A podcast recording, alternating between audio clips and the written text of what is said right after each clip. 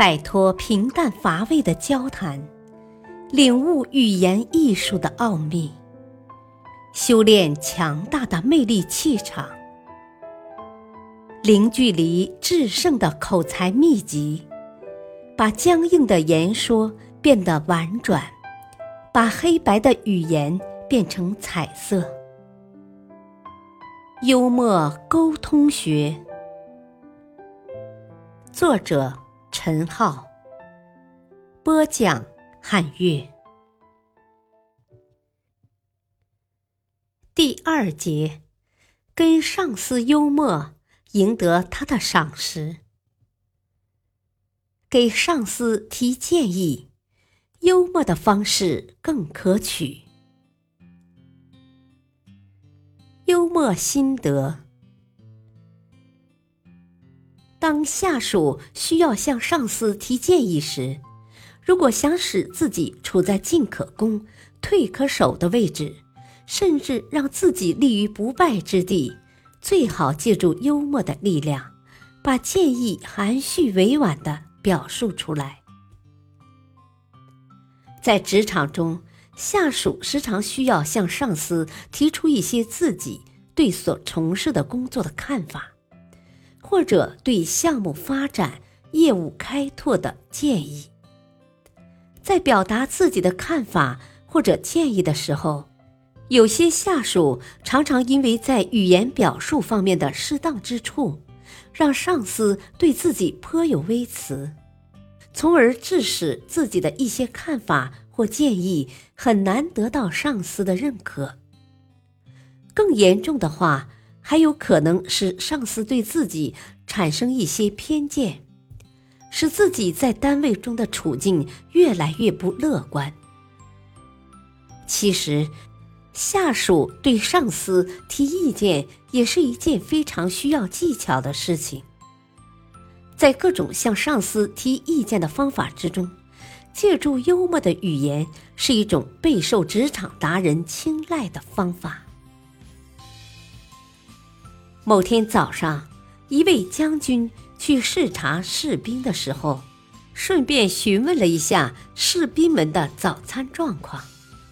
大多数士兵都含糊其辞的对将军说：“嗯，还行，可以。”只有一位士兵一脸满足的说：“嗯，半片蜜西瓜，一个鸡蛋，一碟腊肉，一碗麦片粥。”两个夹肉卷饼，三块蛋糕。长官，将军听了之后非常疑惑的对这位士兵说：“这都快赶上国王的早餐了。”这位士兵毕恭毕敬的继续说：“哦，长官，很遗憾，这是我在外面餐馆吃的。”视察结束后。将军即刻下令改善了士兵的伙食待遇。这位士兵用一种迂回的方式表达了对军中伙食的不满。他的语言幽默而俏皮，不仅让长官一下子就弄清楚士兵们想要的伙食标准，而且还让长官更容易接受自己的想法。尽管只是一个小小的幽默，但它的功效就是这样的奇妙。身处职场，虽然我们不能简简单单的在收入和能力之间画上等号，但是收入毕竟是我们的工作能力或工作价值的一种直观反应。没有人不希望自己的工作成绩能够跟自己的收入成正比。当员工们的业绩跟收入不相符的时候，员工们当然会想办法向上司表达出自己提升工资的愿望。但这种提议的风险很高，一不小心就会误踩地雷。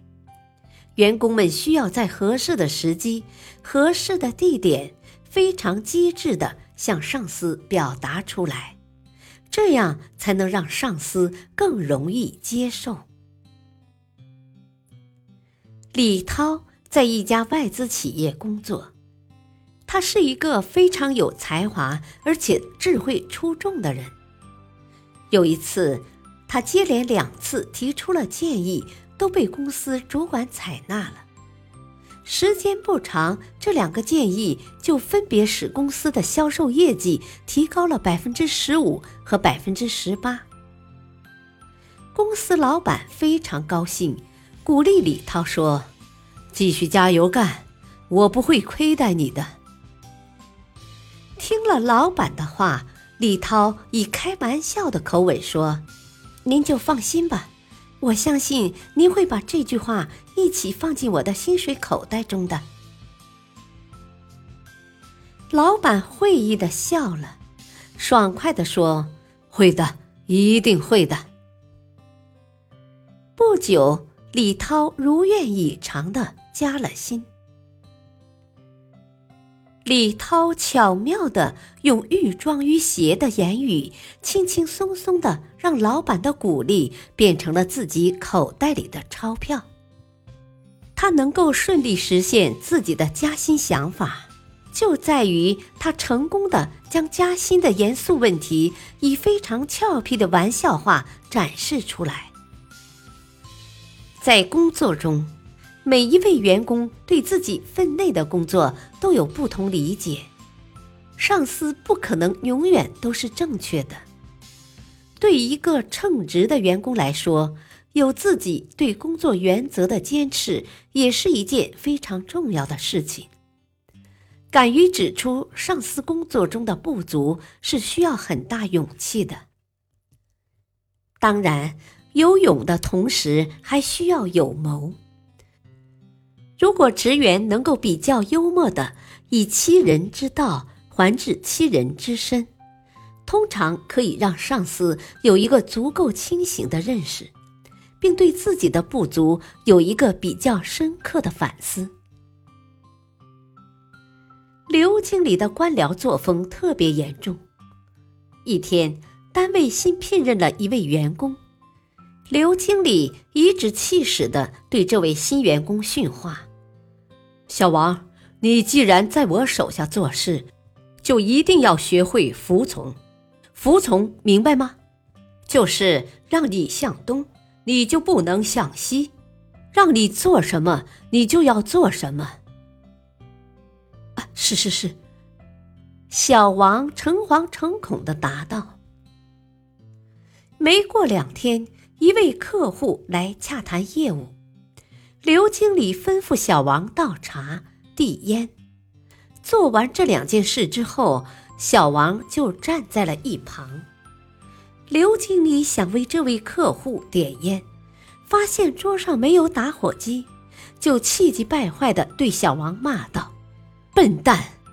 烟、打火机、烟灰缸，这是环环相连的，这种相关联的事情不必另外吩咐吗？”你聪明点行不行？小王连忙点头称是。第二天，刘经理感冒了，就让小王去请医生来瞧瞧。没想到，小王出去了三四个小时才回来。刘经理大怒，又骂道：“笨蛋，怎么办这点小事花了半天？”小王故意大声的回答：“经理，你要知道，这要花费不少时间呢。现在医生、律师、棺材店老板、殡仪馆老板都在外面等着呢。”傲慢刁难的刘经理就这样被这位新来的员工用自己的方式好好的收拾了一回。当然。这仅仅是一个逗人发笑的幽默故事，不具有借鉴意义，但是它对我们有一个启示作用。当我们面对一些类似于刘经理这样的对下属没有起码的尊重的上司的时候，我们应该拿出一些自己的态度。面对上司，我们就要学会幽默的表达自己的看法。敢于提出合理的建议，只有这样，我们在职场才会有更广阔的发展空间。才能离成功更近一些。感谢收听，下期播讲：上司出现失误，借幽默来暗示。敬请收听，再会。